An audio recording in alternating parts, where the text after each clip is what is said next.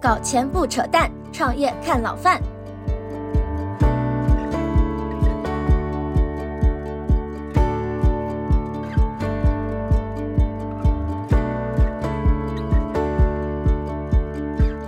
老范聊创业的直播间又开始了啊！今天啊，今天跟你说会有一个和以前不一样的，今天会来一个神秘的大咖嘉宾啊，叫高立明高老师。高老师，我介绍一下，高老师是我的人生导师啊。人生导师这四个字不是随便用的啊，目前为止这四个字我只在高老师身上用过。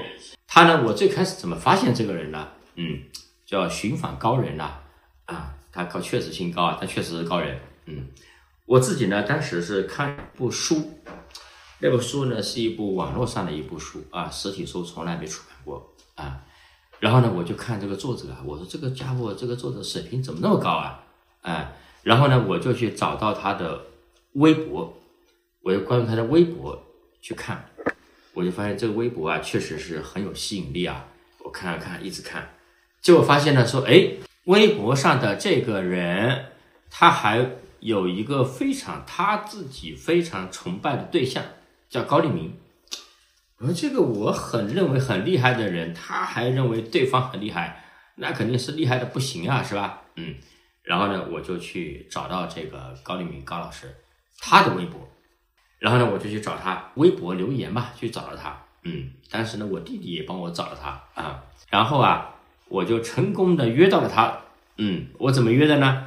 因为当时啊，我们那个我在那个单位啊，我不是给那个在我们单位的战略战略部啊，然后呢，我们那个董事长呢交代我一个任务，说小范啊啊，那个时候我还是小范啊，不好意思啊，他说小范啊，你给你一个任务，你每过两个月呢，你帮我找一个非常非常厉害的人过来到我们单位来讲课啊，给我们讲一讲外面的这些这个比较厉害的东西，嗯。然后我就说好啊好啊，我就说哎，我说找高老师来讲课，这不是很好吗？我就找了高老师，结果高老师就说啊，我是问他嘛，我说高老师啊，你能不能来我们单位讲个课？啊，高老师说可以啊，没问题啊。然后我就很忐忑的问他，我说你这个讲课费是多少钱啊？啊，因为当时很多专家那个专家大咖要讲课费，对吧？现在也是啊。高老师就说啊。他说我不用讲课费，那我说这不用讲课费来讲，那多不好意思啊！他说啊不用讲课费，然后他说这个你这个讲课，那我说我给你订机票吧，是吧？你从上海过来嘛，到深圳，你我帮你订机票很合理啊。哎，高老师又一次展现了他的与众不同啊，和一般的所谓的专家学者不一样。他说我不用讲课费啊，他说我不用讲课费啊，也不用买机票。他说我自己买个机票就过来了，那我说你你没没见过见过很多老师啊，没见过这样的老师啊，他就过来了，跟我们讲了一次，非常有收获。然后呢，他晚上我们跟那个董事长一起吃饭啊，董事长走的时候跟我说了一句，他说小范啊，说这个高老师啊水平特别高，你以后啊不光这次讲课，以后各种各样的事情都可以问问他，水平很高。然后就开始了我和高老师认识十年的缘分。再后来，我做投资，我做创业，都得到高老师非常非常非常大的帮助。他跟我说啊，我们当时出来做投资的时候，他跟我说啊，老范，啊，他小范小范哈，他说小范啊，说这个你现在啊，就非常的有一个机会，说这个传统媒体以后啊，慢慢的衰亡了，都变成新媒体，那你抓住这波机会啊，你去猛投一波新媒体，你肯定能挣钱。哎，我就抓住这个机会猛投了一波新媒体啊，确实挣了点钱啊。然后呢，还有啊，投资的方法上也给我很多指导啊。比如说你要投的早啊，不怕早投天使投资，投的不怕早啊。所以我们赚到比较多的钱的项目，很多是连 BP 都没有的。我们投的时候根本就项目创始人连 BP 都没有哈。还有啊，高老师对于这个股票市场，对于大势。对于楼市都有非常非常精辟的独到的判断。这几年以来，应该说是这个我受我介绍了很多我认识的好朋友给高老师认识啊，其中包括一些我们的投资人，也就是一些富豪啊。我那个投资人呢，就是一个一个富豪吧，嗯，他就跟我说啊，说，哎呀，魏峰啊，啊，当然他也投了我们很多钱啊，也挣了钱。他魏峰啊，这些都不算啥，最主要的是什么呢？你介绍高老师给我认识，这是我认识你十年以来你对我最大的帮助哈。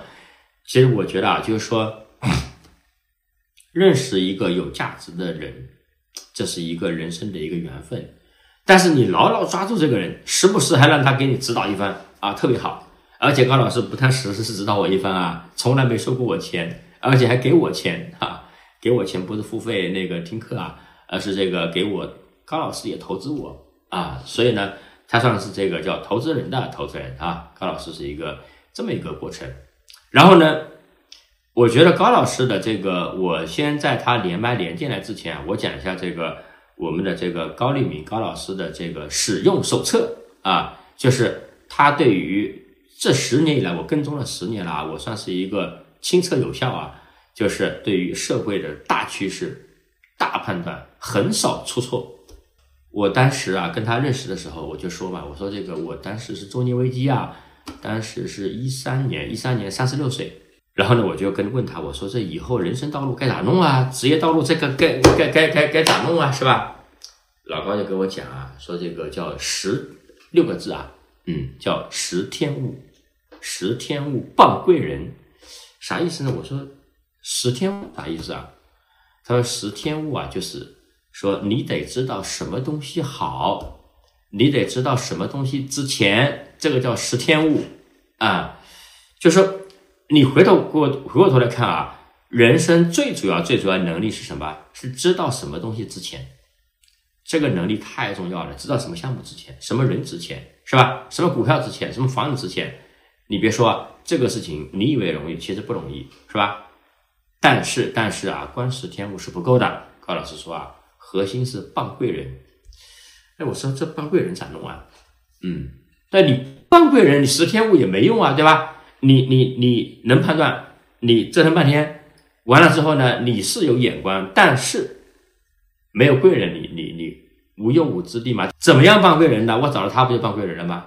我还找了很多个很多个贵人啊！当然了，真正的对我的人生有拐点意义的贵人有那么几个啊！我非常庆幸啊，每一步都有贵人相助，我就抓到了。嗯，然后呢，说什么是贵人？贵人就是能够给你很多很多的资源，让你做一些事情的人。然后我再问他，过了很多很多年，大概是过了六七年啊。过程中我经常跟他聊嘛。有一次我又跟他说，我说这个高老师啊，这个傍贵人这个事情我已经干得很溜了啊。我们这个认识的这个百亿以上的富豪，在中国啊，在我们这个屌丝出身人里面认识这么多的，我觉得也不多了，是吧？然后呢，还有很多这个高级高级的领导。然后高老师说：“哎呀，说魏峰啊，贵人的定义已经变了啊！”我说：“怎么变了？我好不容易我我这学会了扮贵人是吧？你贵人怎么就变了呀？”嗯，老高说啊，贵人是什么？今天的贵人大概是一八年、一九年之后了啊。说今天的贵人变了，今天你范文芬老范或者小范啊。你的贵人已经不是那些富豪大佬了，那我说我的贵人是啥呀？大家说说看啊，我的贵人是啥啊？说你的贵人是那些优秀的年轻人，就是九零后、九五后，以后就是零零后。哎，我半懂不懂啊？我说这个我的贵人什么是零零后、九五后的呢？为什么？因为优秀的九五后就是已经变成这个时代最稀缺的资源了。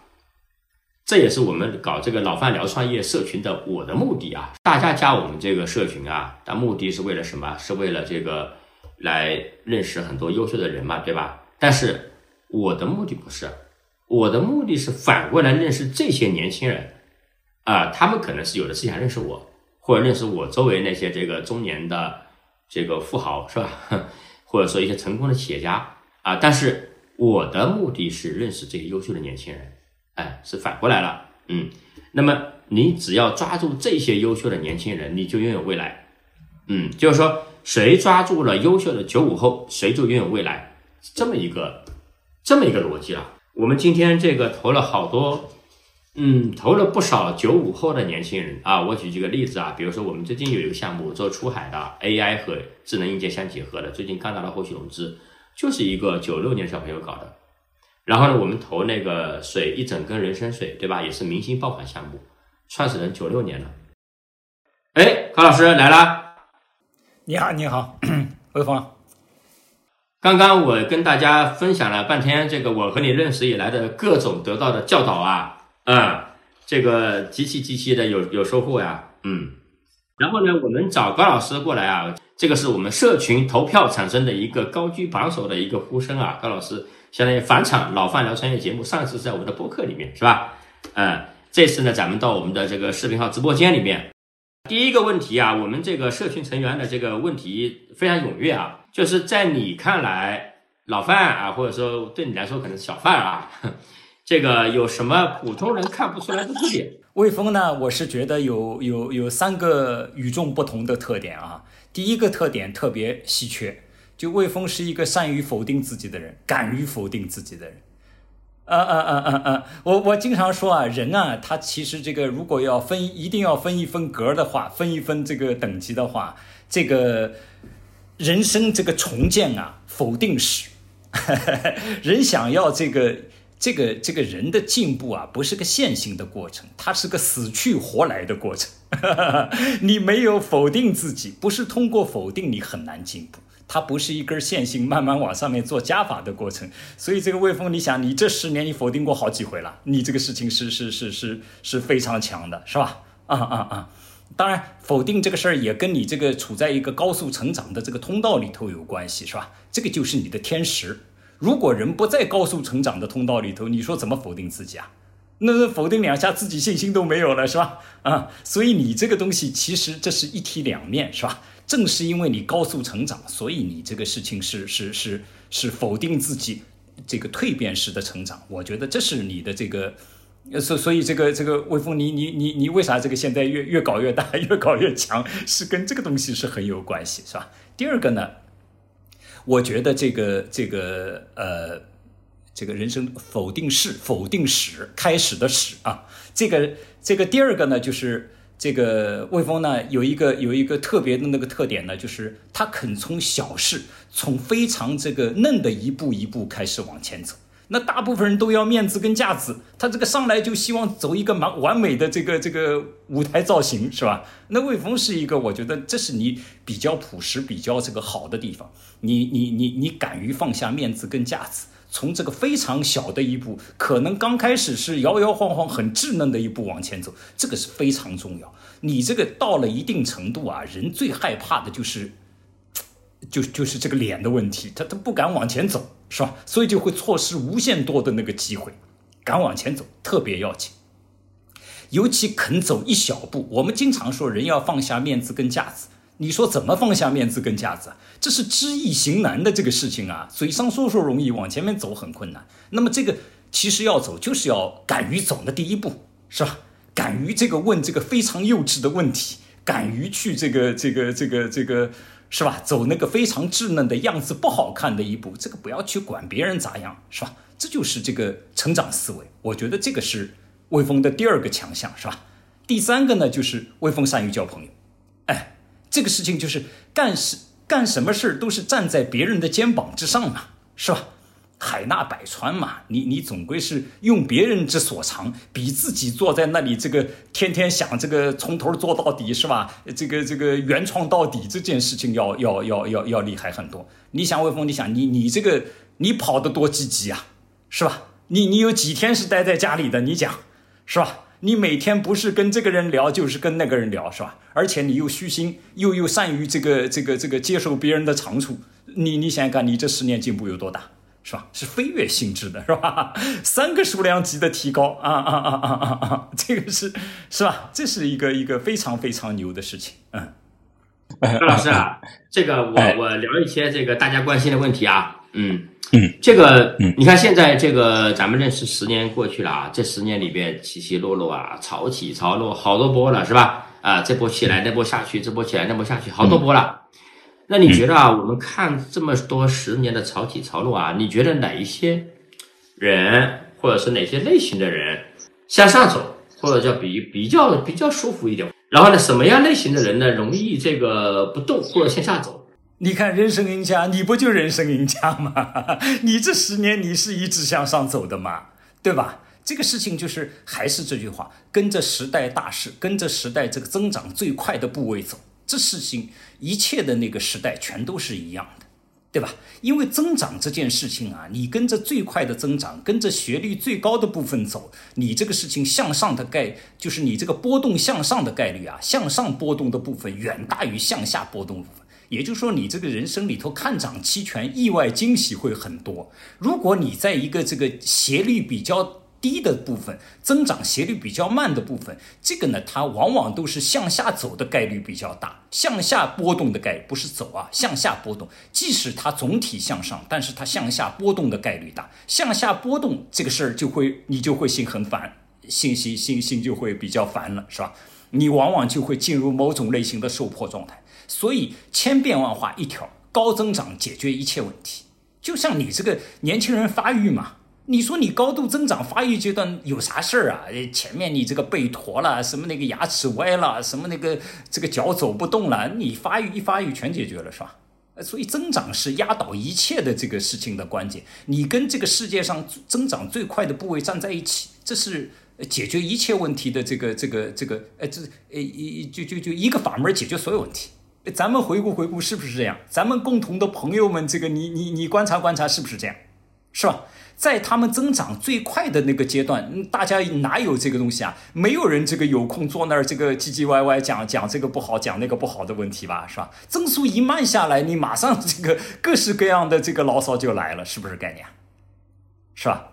但是你想想看，你自己始终处在一个非常快速的向上增长的通道里头，你就没有这个烦恼，对吧？所以斜率问题，增长的斜率是事情的关键，对吧？其实讲到底就是你要跟增长站在一起，嗯，这个是说起来容易做起来难，因为你这个这个我们中国的这个增长啊，有普遍增长的阶段，现在因为你进入一个相对来说是存量增长的阶段，它就比较难了。当年是大增量增长阶段，人人都都是这个欢欣鼓舞的这个情况，是吧？是普遍上涨。你现在是存量阶段，是头部上涨，这个腰部尾部日子比较难受的这么样子一个过程，对吧？嗯嗯嗯，就头部的人进入一个确定性赢的赢的部分，进入一个赢而后战的状态，进入一个这个这个是吧？他他他他是这么样子最好的阶段，长坡后雪的阶段。但是你在这个腰部跟尾部，其实日子就进入一个比较痛苦的阶段。好的，高老师。我我我接着问啊，这个很多问题啊，这个积压很多问题了，嗯，呃，我说我先插一句啊，前面魏峰肯定是吹了我不少是吧？我要声明一下，我既非什么好的创业者，也非什么好的投资者，更不是什么人生导师，这通通不存在的啊！我只有一个身份，我是这个时代的旁观者，时代的旁观者。哎，彼得·德鲁克，德鲁克，我们最崇拜的大师德鲁克的这个人生的。他这个书的名字就叫德，那就叫旁观者啊，推荐大家去看这个书。那个还有一个问题啊，未来你觉得增长的行业有哪些？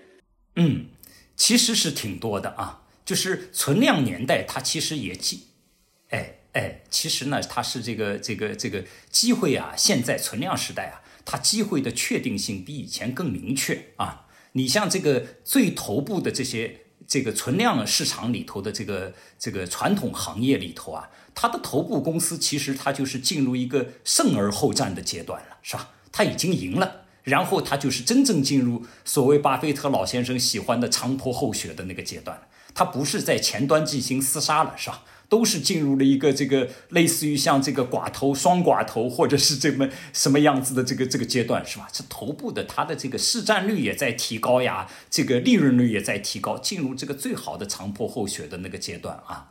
那么这是一种类型。第二个呢，就是中国的产业升级也是非常清楚的一件事。我们原来主要出口的全都是消费品，是吧？但是你看我们现在逐渐逐渐已经出口资本品了，是吧？我们现在三一重工的出口，这是那个挖机啊，这些类型我们有优势不？现在你看，我们已经出口到这个汽车了，是吧？汽车作为一个耐用消费品，它也同时也是某种意义上的资本品。我们已经到这个阶段了。其实这就是当年东亚模式也好，德国也好，他们走到的最高阶段，是吧？当年日本它这个东西，丰田就是它最大的公司嘛，它不就是搞精密生产、搞汽车嘛，是吧？德国它的最核心的那个最高的那个那个那个能力，也就是出口到汽车为止了。所以我们已经进入到这个类型的阶段了，是吧？已经是连续沿着这个科技树啊，沿着这个产业树向上攀登。我们现在其实已经离这个当年的最高点，历史上这些制造业国家模式的最高点已经不远了。我们已经是接近这个他们巅峰的阶段了，是吧？你像我们现在的这个车的出口已经是这个进出口一百万辆了，是吧？已经达到这个量级了。那你回头再过几年，你会看见这个这个中国车横行天下的那个时代也也也就在眼前的一个事儿了啊！尤其我们还是在新能源车这个时代，是吧？我们你你看我们在光伏啊，在很多这个市场上，其实已经压倒性的这个这个这个优势了，是吧？那么这是这是第二个，就是我们在这个高端制造业啊，在这个这个这个攀登整个的这个产业树的那个角度上来说，我们已经走得很远了啊，已经。这个其实是比我们自己意识到的这个成就还要更伟大一点啊！第三块来说是什么呢？我们已经接近到进入到这个比较前沿的无人区。你看这两年，我们接触了很多这个新型的创业者、新一代的创业者，他们已经不再是一比一的超老外了啊，他已经是领先于老外了。有很多这个地方，这个专利本身跟老外是个相互授权的关系了。更有一些先进的是说，这个部位上面的这个主要专利都是中国人的了啊！现在他已经不是这个，不是当年，所以中国的专精特新啊，也进入了一个很很好的一个阶段。所以你站在积极的层面上来看，这个其实我们这个是是是是往前走，它这个前途的光明其实是越来越向高的地方去走啊。那么从消费的角度上来说，其实我们还是在走这个。走这个消费升级的大道啊，那么大家是可能觉得，哎，你怎么叫消费升级啊？看起来都是在消费降级啊。这，哎，这个事情呢，是因为中国的人口结构啊，它是一个雁行阵列，是吧？你像你在这个四五线角度，你会发现，你四五线的这个市场啊，跟这个一二线市场，它大概相差十年，所以你在这个你看见的这个所谓的这个。这个这个低端消费，其实对于四五线城市，它就是这个在快速跟进，是向上走走的这么样子的过程。所以在量的过程里头啊，你总体去算账，它其实是一个因为雁行阵列嘛，向前走嘛。那么你说这个高端的这个市场，我拿举一个例子，大家就有这个概念，它为什么是这个增长的啊？那么十年前，这个我们中产阶级啊。当它是五千万中产阶级，不是十年前啊，就是当我们这个几年前它是五千万中产阶级的时候，那个时候茅台的消费量大概就是五千万瓶，啊，现在我们差不多是一个亿的这个阶段，这茅台的消费量是八千万瓶，是吧？那么茅台本身一个是消费量在增长，另外它的价格也在向上走。你说在这个阶层上面来说，中产为主的这个阶层上面来说，它是不是也在消费升级啊？对吧？是吧？哎哎哎哎，这个事情呢，再有一个呢，就是大家感受到的这个消费降级的事情啊，是跟我们中国的电商特别发达有关系。哎，因为电商呢，它其实是一种宏观上，它是一个通消费通缩的工具啊。为什么这么样子说？对，为什么这么样子说呢？你看传统的货架式零售。我们拿这个美国的这个呃这沃尔玛来比啊，这个拿中国最好的这个货架式零售是这个永辉是吧？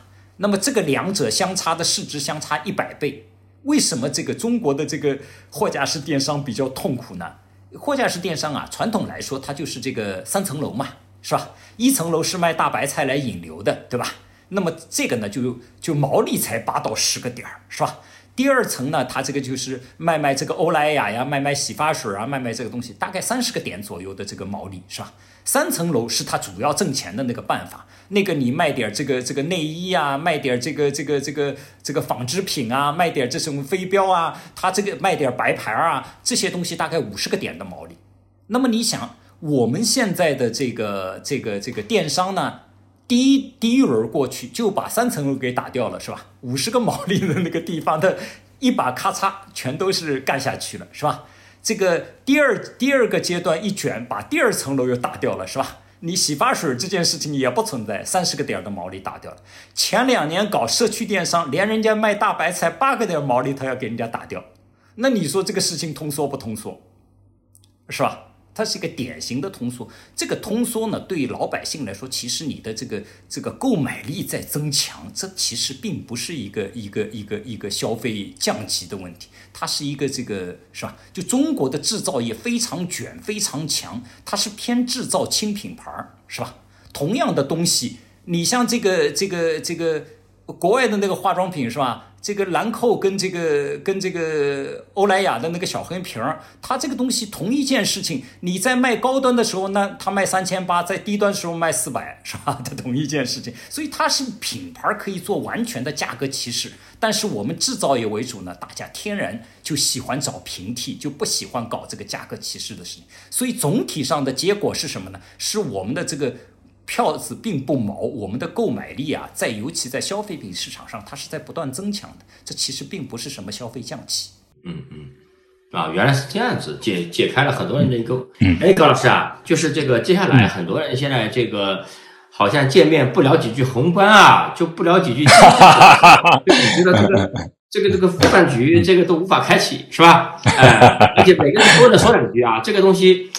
这宏观经济看起来研究门槛很低啊，这个随便说两句，哎，这个包括这个回家，我老婆也跟我说，哎呀，现在经济好差啊，这个，哎，这个，我问你啊，这个高老师啊，你给我讲讲啊，咱们在口径允许范围之内啊，这个讲讲这个未来几年咱们中国经济啊，到底会咋样呢？拉长看，对中国是充满乐观的。啊，是这样，是这样，是这样，是这样，是这样。这个中国，你看，我们现在是一百二十万亿的 GDP 了，是吧？这个人均的这个这个这个 GDP，它其实上了一个很大的台阶，已经突破一万美金了，是吧？按照我们这个这个党的这个规划来说，三五年我们翻两番嘛，我们到到那个时候跨入中等发达国家，我觉得这个目标基本上是没有没有悬念的啊，它它它它是可以过去的。那你想这个事情，你十四亿人跨入中等收入国家，这个是史无前例的这个这个事情。你想站在这个角度，你你你你凭什么悲观呢？他只不过还是这句话，大家的体感，很多人体感不好呢，它还是斜率下来了，是吧？你想，我们当年的这个民意增速，它是这个两位数，是吧？现在它是从八个点儿、六个点儿，现在是是吧？五六个点儿，那你这个东西跟当年这个十几个点儿，你这个斜率下来了嘛？斜率下来，向下波动性自然就变大，所以你体感就不好。但是实际上它的增速还是向上走的，对吧？所以从总量角度，它其实是没有问题的，只是这个各自的体感，它它它有差距。另外一个呢，在存量阶段啊，这个事情就是它结构分化比较大，就是头部的它这个日子欣欣向荣，这个高端的产业数向上攀登的欣欣向荣。那么你这个东西。被这个被这个这个这个在卷的地方呢，它可能日子相对来说它就比较难受。这个确实是有这个体感不好的那个那个地方，但是一点从总量角度它是没有问题的。那么今天大家觉得悲观的地方或者什么地方，这是一个周期问题。这个周期现在就是底部，这个我觉得没有悬念的一件事情啊。这个因为我们是还是我们毕竟啊。这个中国的它很多这个周期问题啊，还是要跟全球的这个经济联系在一起的。你比如说美国经济去库存这件事情呢，它还需要两三个季度。所以它这个库存没去完，我这个出口就好不起来，是不是概念啊？我的生产本身的过剩程度就起来嘛。那么你想，它总是会走出这个周期的嘛？它总是要向上走的嘛，是吧？你等它进入一个这个补库存的阶段，那我们这个经济自然你这个体感就就好起来了，这个大家日子就好过起来了，是吧？这个所以从实体经济其实只要再再等等就行了，这个可能就是在半年左右的时间啊。那么从股市角度，很可能比这更快的起来。是吧？而且呢，对股市我们充满信心。还有很多朋友，新的朋友进来啊，我这个讲讲我们这个老范聊创业是一个创业的 VIP 社群，有一个 VIP 社群啊。这社群里面有什么呢？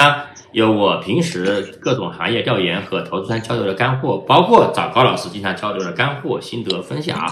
高老师的很多干货经常被我偷过来啊，发偷偷的发。另外呢，我们经常有线下的活动，包括创业主题的各种交流会。最近我们在上海、杭州、北京、汉上海、杭州、深圳、广州都搞了各种的闭门的线下交流活动。接下来全国各地的一二线城市我们都会去搞。然后这个我们还会邀请很多实战派的专家，非常落地、非常实战的人啊，来做一些操作层面的、落地层面的这个技能分享啊。这都是一个我们在工作中认识到的一个非常牛的一些牛人做内部分享的啊。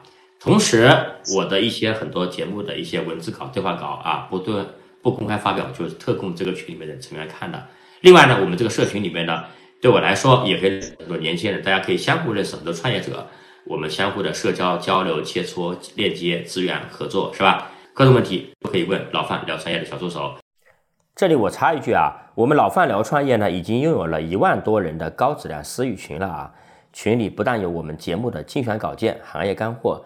还有我们的高质量的听友，以及随机掉落的访谈嘉宾、创业公司的创始人、合伙人、媒体网红、KOL、打工人，还有很多的投资人啊，也包括上市公司的一些高管等等。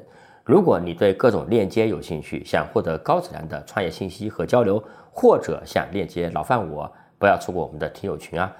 可以在微信里面搜索“老范聊创业小助手”的首字母小写，加他微信，小助手会拉你进群。另外呢，我们还有 VIP 社群啊，包括各种各样的创业主题的闭门线下交流活动，参访交流老范投资的项目，还有线上答疑，每期节目的文字稿，以及各种实战专家的落地经验分享等等各种有价值的权益。那个高老师啊，我还有几个问题，能不能讲一讲股市行情？这个呢，股市行情啊，咱不推荐股票啊。这个就是说，咱们这个股市现在 A 股、港股是吧？啊，到底是个啥位置？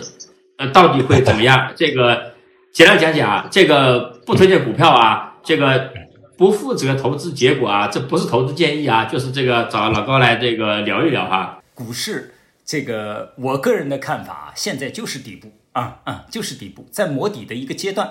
因为我们这个中国的股市啊，它一个长期趋势线向上走，现在也就是在这个趋势线的这个这个这个底部的那个阶段啊啊，你说还会要磨底吧？跟反转是两件事，它现在就是底部，在底部它可能还需要时间，需要磨一磨。刚才我们谈了这个这个一中中美这个补库存的这个周期啊，这个不太同步是吧？你美国补库存以后，中国的这个这些这些证券的 I O E 它自然就会向上走是吧？那你这个股市。的基本面，它就它就它就会向上走嘛。那么现在还有一个问题呢，就是这个这个美元的这个汇率的压力还还还在，是吧？你等这个中国股市进入到一个中国的这个汇率本身进入到一个这个向上走比较强的阶段的话呢，外资也会重新再回来，是吧？它是一个一个一个一个平衡套利的过程嘛。它也会回来，那你这个外部的这个这个这个资金流重新回来，那对这个内部的影响，其实这个 双方面都有，是吧？除流动性，还有信心方面啊，这些东西都会都会有正向的。我把高老师的这个观点简单的复简单的说一下啊，就是说，第一个，现在是底部的区域在磨底的过程，但是什么时候反转不知道啊，但是是底部啊，这是第一点啊。第二点，外资会回来。当然，很多人觉得外资不回来了，这永远告别中国市场了。你觉得外资会回来是吧？不会的，肯定回来的。而且外资将来在 A 股上面的比例啊，在港股上的比例还会再往上面走的。这个长线来说不用怀疑的。评论区有个问题啊，说潘老师，人是不是三到五年要做一个突破？不突破就会无聊，突破不了就会痛苦。这个突破是一个比较强的表述啊！我的意思就是，你这个人三到五年必须否定一次自己，你否定了，自然就成长了。它不是一个突破，突破你这个都是很强的一个一个表述，好像是一根一根一根线往上走，这个往往都是抑扬顿挫嘛。人这个东西是死去才能活来，对吧？你这个事情先得死了才能活过来嘛，是吧？他是在否定自己。为什么呢？这个时代啊，其实是变化非常快的一个一一个时代啊。这个我们现在谈的都还是一些在在在经济啊，在这些传统产业里面东西。如果你看摩尔定律的话，它现在已经是这个 double 到四十次的以后了，是吧？那这个你像它每一次的再加倍，这个能量是非常之强的那个阶段。你其实将来要否定自己这个东西，不是为了其他事你是要跟上摩尔定律的节奏。所以三到五年，这个这个朋友是非常聪明的，我觉得他应该是已经这个 get 到这个事情的这个这个精髓了，是吧？啊啊啊！你想传统产业没那么快，传统产业这个节奏没那么快。传统产业的节奏，它其实是一个，是一个这个这个这个这个十年否定一次是完全可以。但是站站在摩尔定律跟它相关联的产业，那你是不行的啊啊！你这个东西的否定，而且还要在范式上进行这个否定，它不仅仅是你现在应对这个世界的你这个世界观方法论，你都要有彻底的改变。呃。高老师，你怎么看未来现在和未来中国的心理市场？心理咨询的需求那肯定是在扩张的啊！你就是这个 GDP 啊，它上升到一人均 GDP 它上升到一定程度啊，精神方面的需求跟精神方面的这个服务啊，它肯定是一个这个这个菜单肯定是在拉长的一个过程，这是没有悬念的啊！所以，它站在这个这个这个心理服务这个角度，它肯定是一个这个往上走的朝阳的地方啊啊。那么就是，但是你这个事情啊，在服务模式上要进行创新，是吧？你现在这个一对一的这种类型的服务啊，或者是是是是这个线下服务这个形态呢，它其实有巨大的可创新的空间啊，大家可以动脑筋。这个年轻女性创业者的方向，这问题是不是太泛了啊？这问题这个无法回答，这个能能回答吗？呃，女生其实，在女生其实是有优势的，是吧？什么叫文明发达？什么叫这个 GDP 向上走啊？这个女生她的空间其实是比比男生，她这个就是因为她相对的这个斜率啊会更高一点啊，所以她这个增速啊，它可以有更多的那个创新的部分在里头，是吧？而且你像现在的这个女生啊，你你你去看看我们现在这个很多研究生的那个那个那个比例，女生已经大于男生了，是吧？更有文化，是不是啊？是吧？他们更有这个主见，更自己独立。她自己独立，女生本身就构成了一个新市场，是吧？你想这个，我我我我们我我们举个例子，Lululemon 这个品牌怎么起来的？就是因为 Super Girl 的兴起，是吧？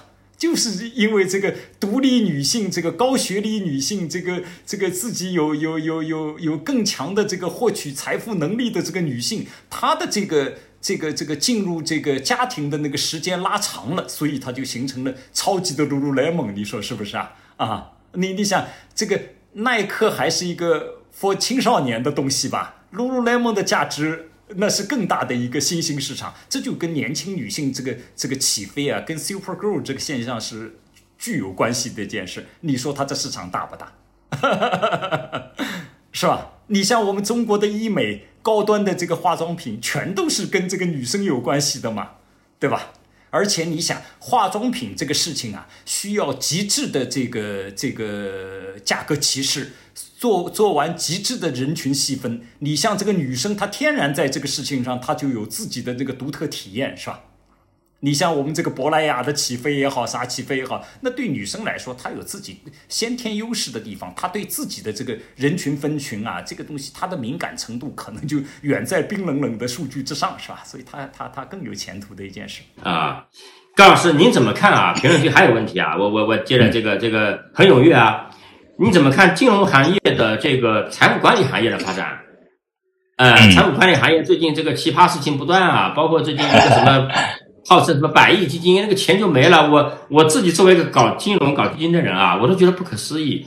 我说这个，但凡这个他们基金母基金拿出投资我们基金最低份额的这个尽调的程度来看，都不会出这种事儿了。这个我觉得是匪夷所思啊！这个。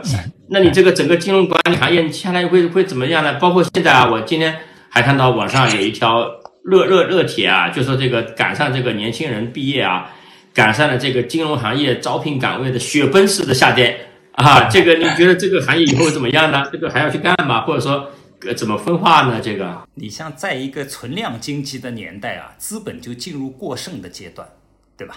那么资本资本过剩呢？它这个事情啊，就总体的这个无风险利率，它一定是向下走的这么样子的过程对吧？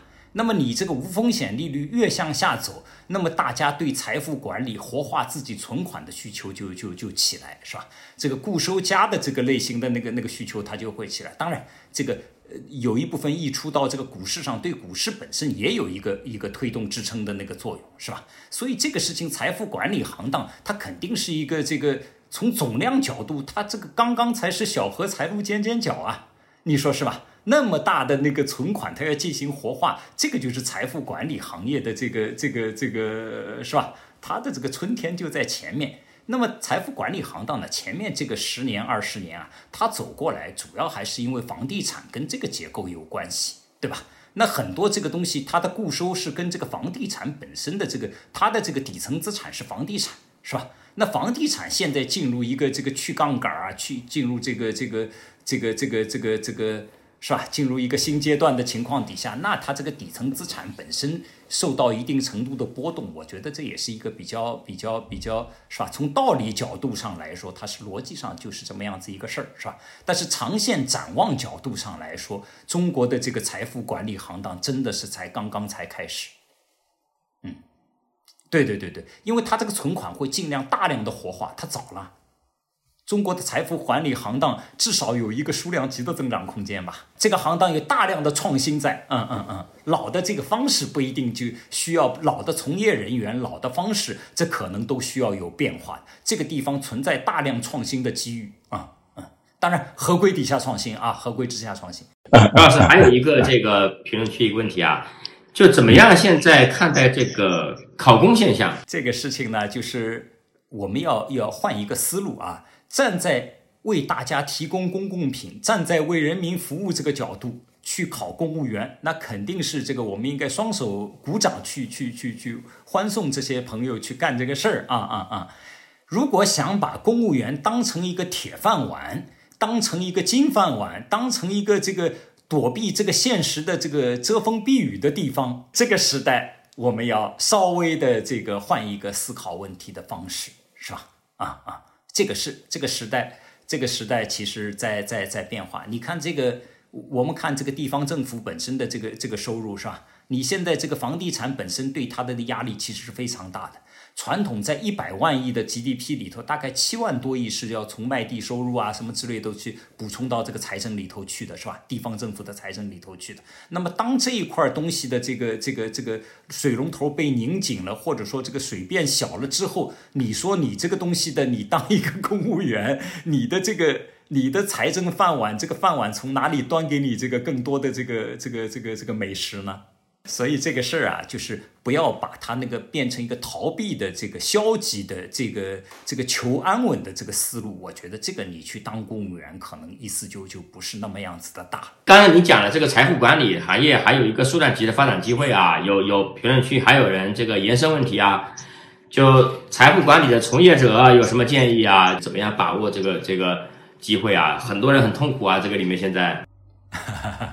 这个行业需要模式创新的，啊，这行业需要模式创新，也需要这个需要产品创新，也需要模式创新。还有呢，我们这个人力资本本身也要跟上，从一个销售导向转向产品导向。我觉得这个长线角度，它必然是如此的一个事儿。销售导向转向产品导向，财富管理行业。对对，财富管理主要是固收加嘛，对吧？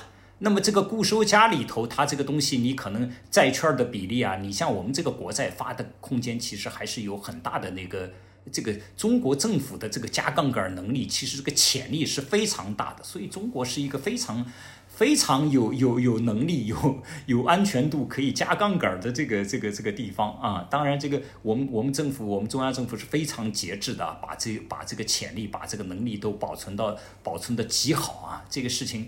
那个对吧？这这个事情呢，你你债券市场是一块儿，另外一个呢，就是我们现在的股市本身来说啊，其实也是一个富有价值的那个那个区域啊。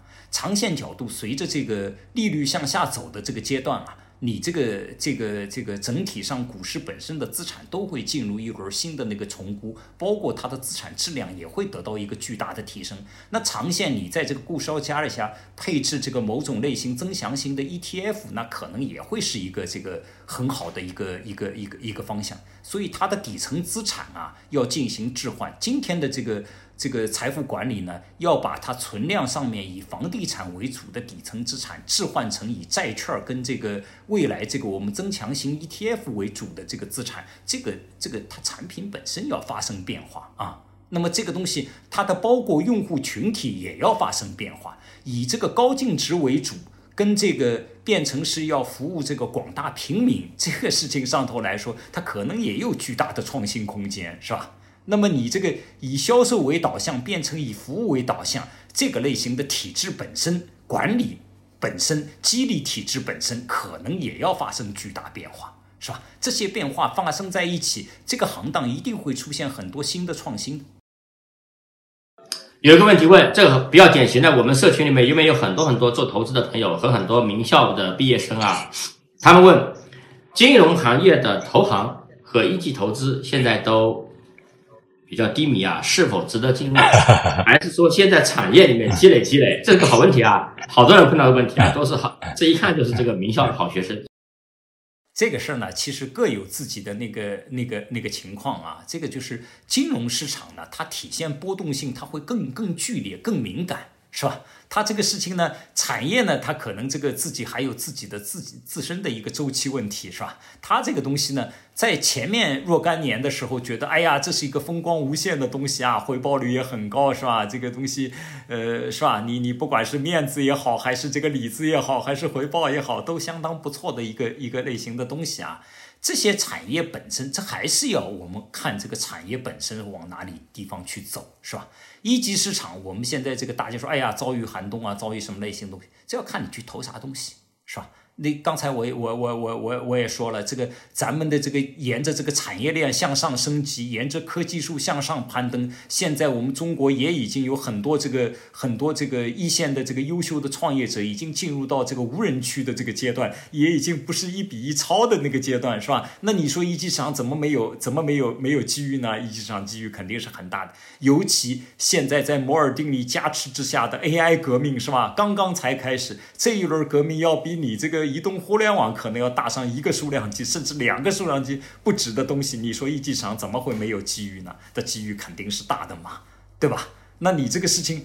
站在二级市场的这个角度是吧？你这个二级市场，我们现在这个上市的这个最优秀的这些这些公司是吧？你这个三千呃五五千家那个上市公司里头，三千多家它是占了这个是真的是非常非常的优秀，它把这个中国中国整个的这个产业里头。它这个利润的一半儿都集中在这个几千家公司里头了，是吧？那你长线来说，这个股市里头还会有更多的那个好公司往里头加进去。你说你这个二级市场怎么没有机遇呢？是吧？尤其像我们这个股市啊，长线来说，它的牛市啊，大牛市啊还没有展开呢。中国真正波澜壮阔的大牛市是在后面呢，是吧？这个你不，你对这个从事证券这个行当的人来说，你当然也是这个机遇非常大的一件事儿。曹总有一个重要的问题要问你，刚才你已经提到过几回了，我我我我要问问你啊，就是你刚才说我们今天很大很大的机会是 AI 对吧？可能 AI 这个浪潮的机会比移动互联网可能还大一个数量级，但今天我认识到很多人啊，除了极少数的投一级的投资人和极少数的创业者之外啊。都觉得这个事儿暂时跟我没关系，或者说什么呢？我看到的全是坏的啊，全是我这个行业要没了，这个职业要没了，我要失业了，全是这类的。那么，那我我想问啊，就是你说 AI 带来的比移动互联网还高一个数量级的机会在哪呢？这个 AI 的背后是什么？AI 的背后是摩尔定律在加速，对吧？你想摩尔定律六十年到今天，它已经翻了四十四十轮了，是吧？四十番了，两的四十次方是吧？那么这个站在我们还原成十的十十的 n 次方这个比例角度上来说，我们在这个晶体管啊，最早的时候一块集成电路上大概只有四个晶体管。你知道现在这个一块集成电路上多少个晶体管吗？AMD 最新的这个一块集成电路上是一千四百五十亿个晶体管。你想，这是十的十二次方。对吧？这是这个这个程度，你想摩尔定律并没有停下来，它还在翻翻翻翻再翻翻，是吧？那今后十年、二十年的这个程度上来说，这是一个不可想象的往前面翻的那个过程。那么这个当中，今天 AI 只是这个摩尔定律向上走的一个载体而已，是不是啊？你想，Transformer 这个这个这一轮大模型的这个核心，这个 Transformer 其实是上个世纪这个九十年代末就已经有了。那么之所以到今天，它就是等待这个摩尔定律的这个这个这个让这个让这个计算能力跟它去匹配起来，是吧？那么你想，今天的大模型，大家哎呀，训练一个大模型，这个 GPT four 可能要一亿美金，GPT five 说不定要十亿美金。这个我我跟大家说，可能啊用不了十年。今天的 GPT-4 大概你只需要这个五百美金就可以买回来了，是吧？这就是摩尔定律嘛。摩尔定律，摩尔定律，摩尔定律就是这么起作用的，你说是吧？啊，当然它展开给大家的机会，你自己想想。当你这个身，你的这个手边，你的这个计算能力，你的这个，你的这个，这个，这个有一个类似于接近你九十五分的这么样子一个助手站在你旁边，以每个月这个几十块钱的成本给你提供服务，你说这世界变不变？你说你是机会变多了还是变少了？你说我们现在每个人都是肉身在在买东西是吧？你看两页，为什么你你被广告？广告忽悠啊，因为你点两下你不行了嘛，你你翻两下你翻不动了是吧？你这也记不住，那也搞不定。那你想想看，将来你是你的 agent，你的分身在那里这个帮你翻广告，你说你是不是就轻松解放了啊？那么它带来的产业结构发生巨大变化吧？今天的电商的模式会不会受到巨大冲击啊？会不会有新的这个方式呈现啊？啊？那么你的。你你的 agent 只是帮你干活，是 co-pilot。那么如果你的 agent，你的这个分身跟跟别人的分身也能进行互动呢，甚至能相互学习、相互增强呢，那是什么新时代啊？是吧？这个摩尔定律它决定它一定会存在，一定会产生的嘛？你说这个世界变不变呢？这是往返还是从这个分身，从他这个自己往前走，从 character AI 这种类型的那个层呃这个这个这个角度条线往前面去看。那长线进一步的，你这个大模型，当它的这个这个实时能力进行提升了，比如说这个一秒钟可以刷新三十次了，那你想，你这个事情你就可以移动到机器人上头去了，是吧？我们这个人形机器人本身，它就不再是一个这个被你指令操控，它可能自己的主动性、灵活性各方面它都起来了，是吧？那你想，这个新一代的这个体力劳动，大家说，哎呀，现在缺这个劳动力，缺那个劳动力，这些问题，你你想想看，是不是会发生巨大变化？那么这个世界上，我们七十亿人口，八十亿人口，你未来这个人形机器人可能是三百亿个人形机器人，五百亿个人形机器人，可不可以？新产业产生吧？你说新产业产生吧？啊，你说这个大家的这个这个这个劳动成本各方面东西，你包括服务成本，是不是会下去啊？世界发生变化吧？这是第二个侧面，是吧？那么第三个侧面，你想，我们现在这个这个这个人均寿命其实已经是差不多要赶上，每增加我们人每增加一年，你现在的寿命大概增加零点七岁到零点八岁，是吧？那么你这个东西在 AI 之下，它会加速的，是吧？我们这个这个有人算过这个账啊，已知的这个疾病的已知疾病的百分之九十。假定能被解决，那么人的理论寿命它就已经可以达到五百岁。假定已知是已知疾病的百分之九十九被解决，人的理论寿命是一千岁。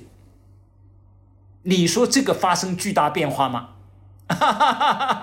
这个在有生之年你是看得见的啊。这个事儿上面来说呢，这个我们不说五百岁。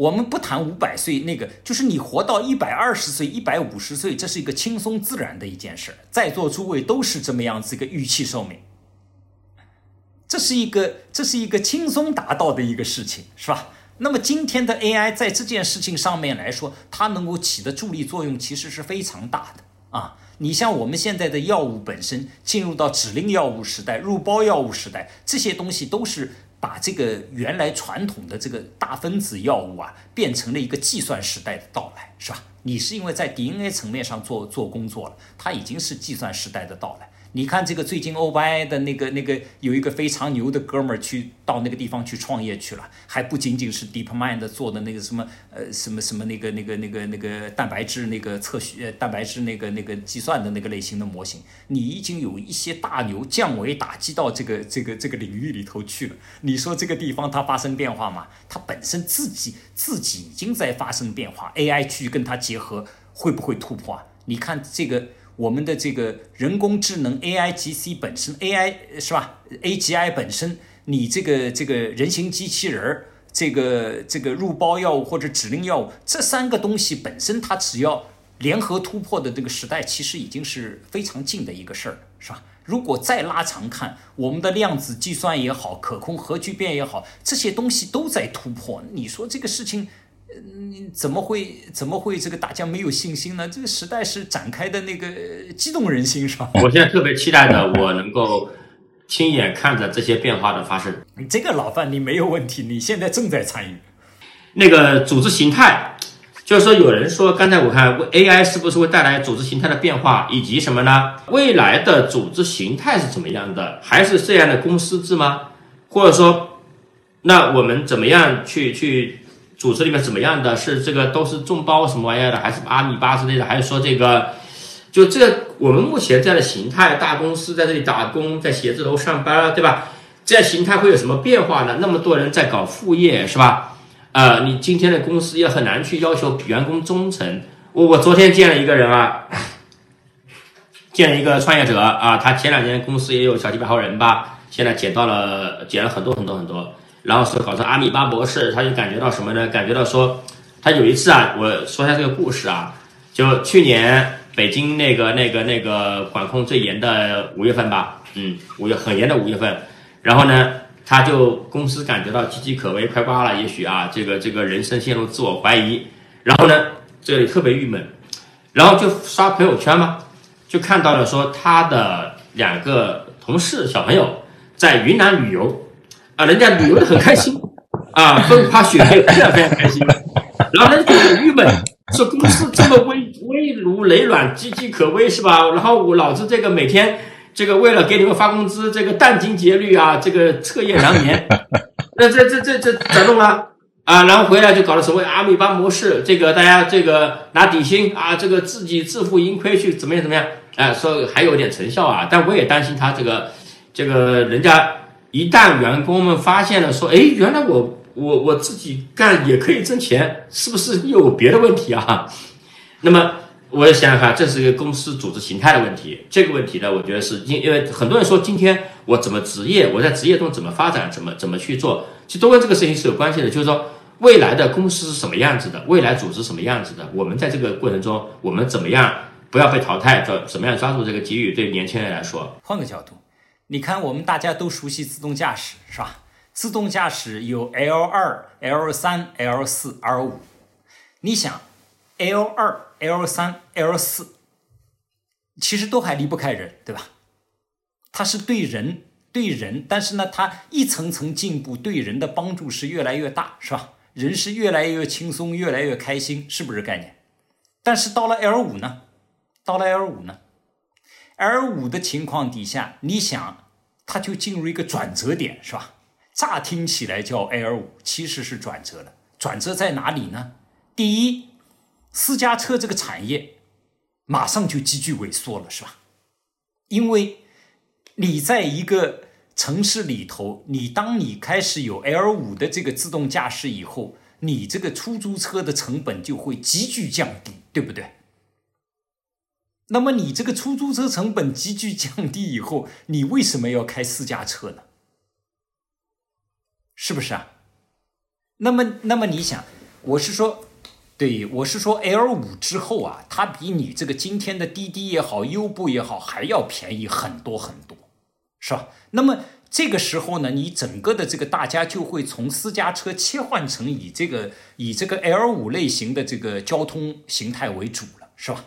那么。这个对传统的你这个私家车产业是毁灭性的打击，对不对？现在全球一年九千三百万辆的这个私家车，到那个时候你可能是剩下一个零头了，对不对？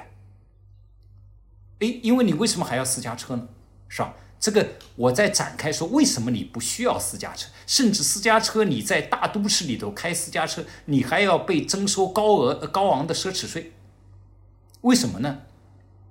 为什么呢？因为你这个私家车啊，你看我们的城市是怎么样子进步的啊？城市的这个半径啊，它是跟你这个人的这个这个这个每半小时能够达到的距离有关系。当年最早的城市，你去看，它是一个这个半径只有两点五公里。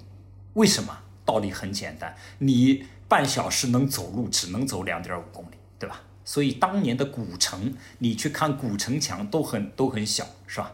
当你有了马车，有了这些那个牲畜进行负载以后，你这个城市啊，它可能就扩大到了这个这个五公里左右，甚至四公里到五公里这么样子的半径，对吧？那你想，你城市容纳的人口数急剧增加了，你就可以进入一个百万级的那个城市了，是吧？那么，当我们现在有了这个汽车，有了高架，有了这个东西，你的这个半径啊，可能能提高到这个十公里、七点五公里到十公里之间，所以你就形成了千万级的这个城市，对吧？那么你想，当车路上全都是自动驾驶的车，你这个城市半径会多大？说不定你达到十五公里了呢，是吧？甚至更宽，是不是啊？那你想，你这个情况底下，它会达到什么？一国即一城，是吧？你你想这个整个欧洲，欧洲最大的国家是德国，是吧？八千两百万人，你那个时候你这样自动驾驶的城市可以容纳一亿人，是不是一国即一城啊？是吧？你想这个欧洲第二大的那个法国，它是六千五百万人，这个英国是五千六百万人，其他国家更小，是不是一国即一城就可以装进去了？那么你想？如果一国基层，因为城市是文明主要的载体啊，城市规模越大，密度越高，它其实这个东西各式各样的公共服务，它就越密集越发达，因为它的成本变低了，是不是概念啊？那么如果是这样的那个情况底下，你说你在开私家车，你对整个交道路交通的这个影响力有多大？你是不是要被征收奢侈税啊？是不是啊？所以它这个城市会。非常快速的切换成以这个自动驾驶的出租车为主的这个体系，是吧？那么你想，如果真实现了自动驾驶出租车，那停车场还存在吗？也不需要了，是不是概念？对吧？因为所有的出租车本质上是一辆车，同意吗？对不对？因为这些车相互之间零部件可以进行互换，是不是啊？那么你想想看，今天的私家车模式，它就彻底被颠覆了。那么这个出租车本身，它就变成什么东西？它的成本可以变得非常非常的便宜。你想，你为了维护一个私家车，你要保证它十万公里无故障，二十万公里无故障。那么你想，你是一个出租车的情况，两千公里无故障就可以了，因为它天天可以去修，对不对？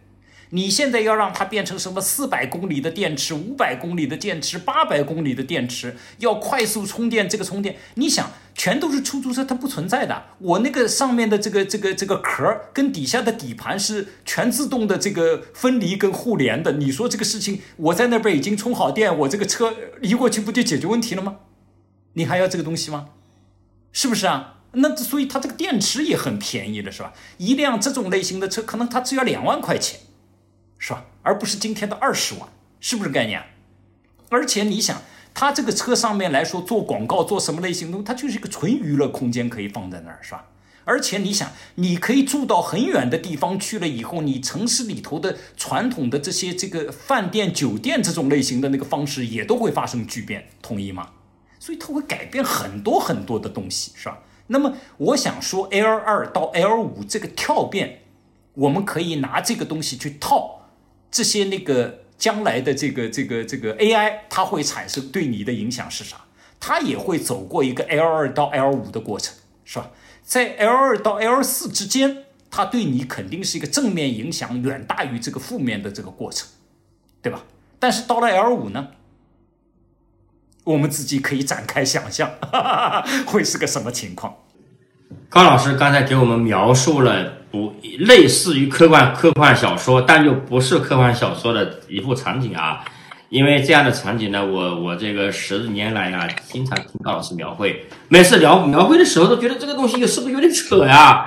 是不是太遥远了呀？是不是这个感觉到这个这个是不是虚无缥缈啊？哎，但它这个趋势一旦发生，非常恐怖，非常恐怖啊！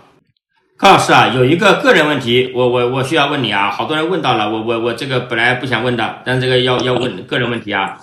说这个你看起来好年轻，因为你你是我老师嘛，对吧？这个我是七七的，你你肯定也是六零末或者六零末是吧？啊，一看起来很年轻，我跟你说啊，高老师看起来年轻是有原因的。那个，我觉得啊，我跟高老师认识十年以来，我最大的收获之一，除了投资、事业、职业之外啊，就是一个你的人生怎么样获得健康快乐。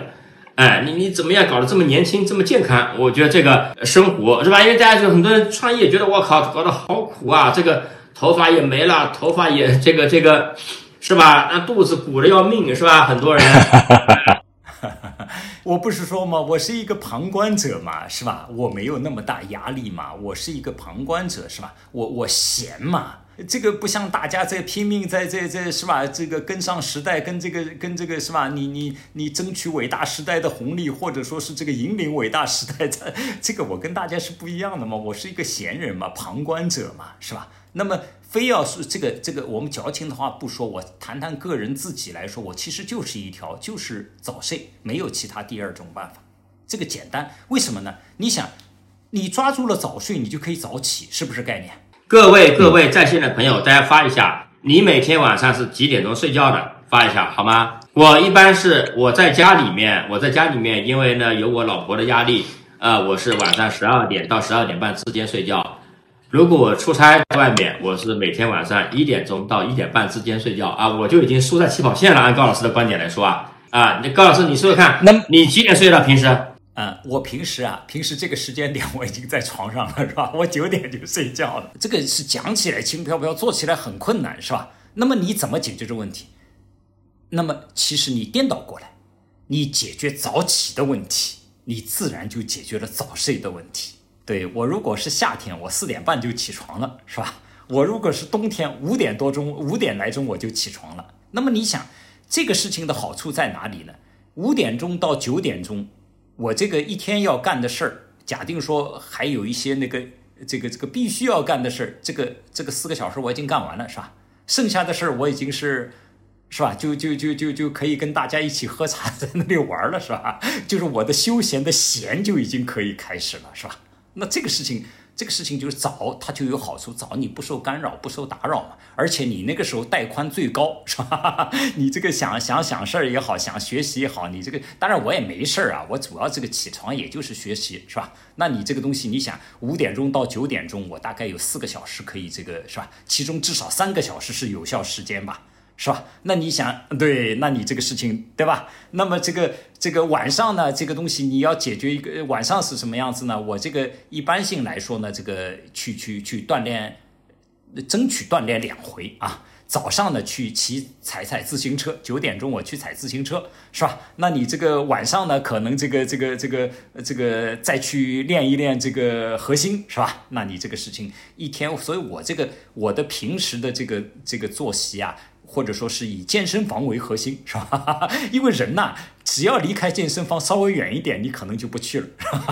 我们人的惰性都是放在这个地方的。那么你为了克服这个事情，你就很简单，你就把自己的这个这个这个这个就就就粘在粘在这个这个健身房旁边，是吧？那你这个生活，你这个自然就就就就就就健康，是不是概念？那么你早上，因为你强制自己早上起，你晚上又锻炼了，你这个睡觉它是自然的一件事儿，对吧？你是双向加强，让你这个早睡就得以实现。你你完成了早睡，你这个人生的幸福感会大幅提高的。哎呀，这个很多事情啊，知易行难啊。这早睡早起这四个字，天天说，所有人都说，但都做不到，是吧？高老师啊，你觉得这个未来？未来有大量的这个低技能劳动力，这些问题怎么解决呢？这个宏观问题啊，这个维持基本生存，避免成为社会治安隐患呢？哎，这个是不存在的，这不存在的啊！这个中国我们在迈向中等发达收入国家的这个过程当中，你见过哪个这个中等迈向中等发达收入国家的时候，这个低端劳动力它它它它它不行了？你像我们现在蓝领的总体上，它这个回报是在提高的，是吧？这个为什么呢？因为你这个事情啊，你迈向中等发达收入，迈向这个这个 GDP 人均 GDP 往上上台阶的过程里头啊，服务业它大量的会替代你这个取代你的制造业。那服务业对人的人力的那个需求，它效率是低的嘛，所以它肯定对人的那个需求是变大的，是吧？那所以这个事情，它它它它从传统的角度上来说，你服务业密集越密集，对人的需求其实是越大的。所以，它对这个中低端的这个劳动力，对蓝领劳动力来说，它其实是一个这个福音，不是一个这个受损的这个概念，对吧？嗯，这个不用担心。我而且我们国家现在这个这个，我们是往公平社会方向在走，怎么会担心他们这个失业或者是这个这个这个受损呢？这不存在的嘛，是吧？其实反向的，你好好担心担心自己作为一个白领。你在 AI 时代，你怎么增强自己的核心竞争力，倒是事情的关键，对吧？这个时代真正重要的这个这个核心的这个理念，你要改变，你的世界观要改变。这个世界观是抓住外部变化产生的机遇，要成为你每一个知识工作者的基本信念，成为你的基本世界观。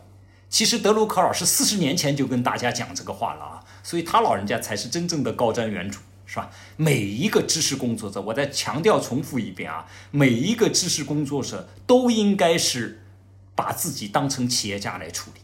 不管你担任什么职务，你都要以抓住外部变化产生的机遇作为你唯一职责来想问题。对，只有一顶帽子。对，对，只有一顶帽子。啊啊！你不管你是叫总监还是叫总经理，还是叫这个科员，还是叫啥，没有关系。你只要是个知识工作者，你就应该是这个是你真正要努力去的方向啊啊！你只有一个身份。呃，我社群里面有人问啊，也这是一类人，就是他是传统的这个商超的供应链贸易商啊，给传统商超供货的呃供应链，这个很多很多这类人啊。那么他们面临的挑战和未来机会点还有什么机会点吗？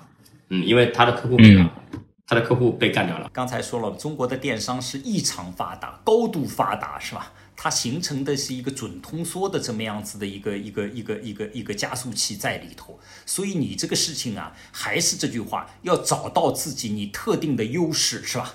这个宁愿缩窄，也不一定就宁愿缩窄。这个可能种种方式，大家各自根据自己的那个条件来啊。这个事情就是还是要去动脑筋，求变化，求创新。你这个事情啊，这个与其这个与其等别人革你的命，不如自己革自己的命。我记得这个这个这个以前有一个非常精彩的这个故事是什么东西呢？这确实是真实故事啊。这个就是我们这个这个英特尔的那个两位老大是吧？这个这个这个格鲁夫安迪格鲁夫同学就写那个。这个唯有偏执狂才能生存的这位老大啊，超级老大，跟这个这个摩尔定律的那个那个命名人这个摩尔老师，他们两位当时面对一个什么局面呢？他们原来是 DRAM 这个行当的这个龙头老大啊，发明者、这个主导者、引领者。那么在八十年代的时候，被这个。被咱们日本的这个制造业崛起，日本的芯片、日本的 DRAM 打得满地找牙，完全就干不下去。那么格鲁夫老师就问了振聋发聩的一个问题，他就问了这个摩尔老师说：“你看，假定说这个今天我们被干掉了，我们俩都被下岗了啊，被股东赶下岗了，那么新来的人会会干什么？”摩尔老师说：“这还用得着说吗？他肯定就把我们 DRAM 这个业务给灭了嘛，对吧？也就是你不要被过去所纠结，不要你原来人家是 DRAM 的龙头老大，结果结果是什么？问了这个格鲁夫之问之后，两位老大坚决壮士断腕，把 DRAM 这个业务就给废了。”然后他就创造了新一代的英特尔，是吧？他进入一个更加高端的这个有价值的产业，他进入了那个通用芯片制造的这个这这个地方，进入了通用这个核心这个处理器制造。叉八六，你看后来是整整就让这个英特尔这辉煌了多少年，是吧？到今天为止，叉八六照样是 PC 这个行业的那个霸主，照样还是我们这个服务器市场的这个霸主，对吧？每年创造多少现金，是不是啊？这就壮士敢于断腕嘛。是吧？被过去所留恋、所纠结，其实这个事情往往是在里头，你你弄来弄去啊，你这个时间错过了，时间非常宝贵。这个很多时候啊，这个我们经常说时间是复利的助推器，但是更多的时候它是你的对手。对，这个还有一个问题啊，高老师啊，这个关于人你是怎么样判断和分析的？其实这个这个这个真的是一个一个一个太宽的题目啊。我只能说，我看见的这些优秀的创业者是咋样的一个情况啊？优秀的创业者呢，这个传统的部分我就不谈了啊。大家说精神力也好，说什么类型也好，优秀的新一代的优秀的创业者都有一个这个特特殊的这个这这个地方啊。这个前面我这个说老范的时候也也已经谈到这个事情。第一，死去活来，否定过几次自己。成熟的创业者，成功的创业者都有一个学习曲线。他这个学习曲线就必须否定过自己，而且这个否定的级别跟强度是很高的，是死去活来这种级别的那个否定啊！如果你没有这个经历过这段成长曲线，你很难在新时代到来的时候抓住这个机遇，因为你要补课。因为你一个知识分子啊，尤其现在的这个新一代的创业者，大家都是高知出身啊，精英出身是吧？那你这个事情，你没有经历过这个老范说的叫排酸过程，我说叫消毒过程啊，你没有好好否定过自己几次，其实是很难跟这个跟这个创新接轨的。你这个课迟早要补，晚补不如早补，而且它是人生的这个常课。嗯，其实你这个否定一次是不够的，你想跟上这个时代的变化，你就得不断的否定自己。这个我觉得是这个这个新一代企业家，或者说你我你要说我非要说看人的话，这个经历是非常重要。而且一个人经历过这个死去活来过几次，他身上的光芒是不一样的。你只要一打交道，你马上就就就就就会那个啊，这个这是这是一点。第二个，这样优秀的人，他还有一个特点是。他敢于拥拥抱不确定性，而不是这个去追求确定性。他跟不确定性对他来说是机遇的这个宝藏，而不是说大家这个谨小慎微，我把不确定性给你降低到最低。不是，他叫打满不确定性。最好的这个创业者。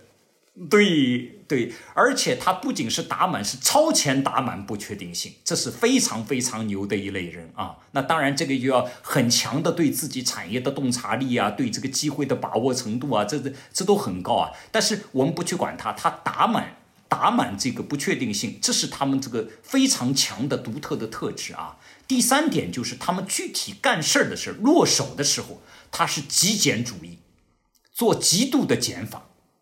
啊，做极度的这个这个简化，啊，这是极度简化。这个事情真的要展开说，那真的是讲五千字都不够。哈哈哈哈简化减法，他这个事情，我就举一个例子吧。我们说这个伊隆马斯克老师他是怎么做减法的？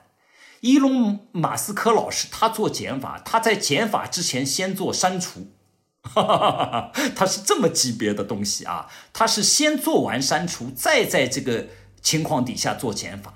你像我们做减法，大家脑子里不由自主会想起来是某种意义上是精益生产，是吧？是对一个已经一一百的东西，你把它砍成了九十八、九十七、九十六，你可能觉得这个已经叫减法了，是吧？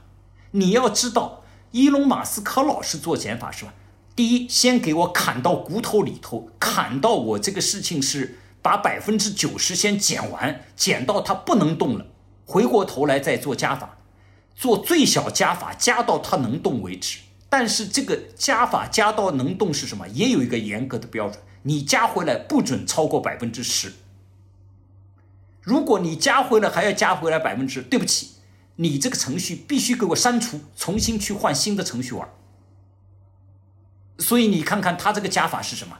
伊隆马斯克老师关于加法，他有四条原则。第一条原则叫什么东西啊？加法积负债。对，所以你做减法是去负债，是吧？你看他这个深刻程度高嘛。第二个，它是什么东西呢？叫十倍收益递增。也就是说，你做减法的时候是什么东西啊？你先考虑，你不是说把减法是变成是最最简单的题目，不是的。你考虑一下，首先考虑一下，如果我把我这个获得是能够加成十倍，假定说我难度只提高一倍，你马上就应该选择这个，这个，这个，这个，这这个玩法，这也是减法，这就是十倍收益里头的减法。所以它其实是个质量标准也极高的减法，是吧？它不是说这个 这个这个你就去干一些简单的事儿，它不是这个东西，是吧？第三个东西是什么？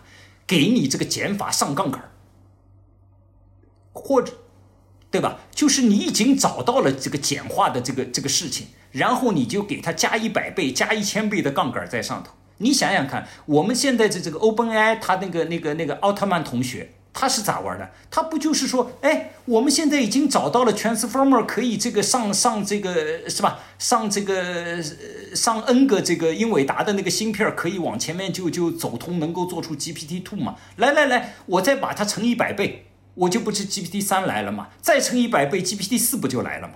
是吧？这就是上杠杆嘛？你找到了一个极简解法之后，你给它上巨大杠杆，是吧？你看这样顶级的创业者，他是这么样子思考问题的。第四个，它还有一个原则叫工程化转录，就是你想，我们在这个这个是什么意思呢？我们做这个做做做这个，我们人类的这个 DNA 啊，要变成氨基酸，变成蛋白质，它是先要转录成 RNA，对吧？那么你看，我们今天的这个这个转录过程非常重要。乔布斯同学跟这个我们伊隆马斯克同学对这一块东西都是高度重视的。你想，这个我们回头，因为它这个太复杂了，慢慢以后回头有机会我们再展开啊。你想，我们人类它本身在这么多年的进化过程，它是 DNA 一定要先展成，先转录成 RNA，再去变成蛋白质。这个转录过程，我们人体本身这么精密的东西，它要做一次转录，这个事儿本身，你想想它含义多重要。那么我们很多这个做减法的同学对这一步他可能重视程度不够啊，但是顶尖高手都是对工程化转录这件事情，他其实是下非常大的力气的，嗯，所以这个简化这件事情也有四条，这个事情都是绝顶高手们干的这个这个东西，所以创业者其实你要去判断他，你你想这个。这个这个，你可以拿这一些东西，可以去这个做一定程度的应用。我不说这玩意儿就是这个多么多么了不起啊！对这些事情上面来说，顶尖创业者他或多或少都在这个地方，他有自己非常独到之处。嗯，为什么这个重要？我再补充一点，为什么简化、减法、删除特别特别的重要？因为今天的这个创业本身啊，它这个未来的这个得。这个得率啊，或者说它是做的规模啊，都是非常非常巨大。它是对这个前端它生成的这个环节本身要重复一亿次、十亿次、一百亿次。你想想看，你这个你这个基础环节，你这个基础元元件、基础步骤，你这个事情你不做充分简化，你在后端你这个成本是多么巨大的一个一个一个损失啊！是吧？所以机制性的减法是好的创业者的这个这个标志性的事情。太有价值，可惜我在主持啊，要不然这个这个要要体积啊，这个 我们这样的啊，就这个还有很多很多的问题，但是呢，这个非常非常抱歉啊，因为今天这个时间有限，高老师平时这个时候他已经上床睡觉了。今天是我们老范聊创业这个社群的这个这个节目的一期特别节目，邀请了我的好好朋友，也是我的这个人生导师。那个高立明高老师啊，来给我做一个做来给我们专门做一个分享交流啊。好的，感谢高老师啊，这个给我们花了这么多的时间啊，答疑解惑。我觉得这个我跟高老师是十年以来高频交流、高频请教，但是呢，每次都能听到很多我自己也闻所未闻的问题啊。我觉得真的是呃，这个学习高老师身上这种学习的能力和学习的精神和这种。我觉得他高老师说了，这个否经常否定自己是吧？经常迭代自己，那不就是他本人嘛？是吧？他就是他本人啊啊！所以呢，我们老范聊 VIP 社群，说不定以后还会有高老师的这个返场的线下的活动和这个社群的活动啊，这个欢迎大家到时候来参加。好，谢谢魏峰，谢谢大家，嗯嗯。好的。今天的节目就到这里，感谢大家的收听。同时，我们也特意为喜爱老范聊创业的听众朋友们开启了听友群计划，欢迎对创业感兴趣、想认识更多创业者的听众朋友们加入。具体加入方式可点击单集节目介绍查看。我们下期再见。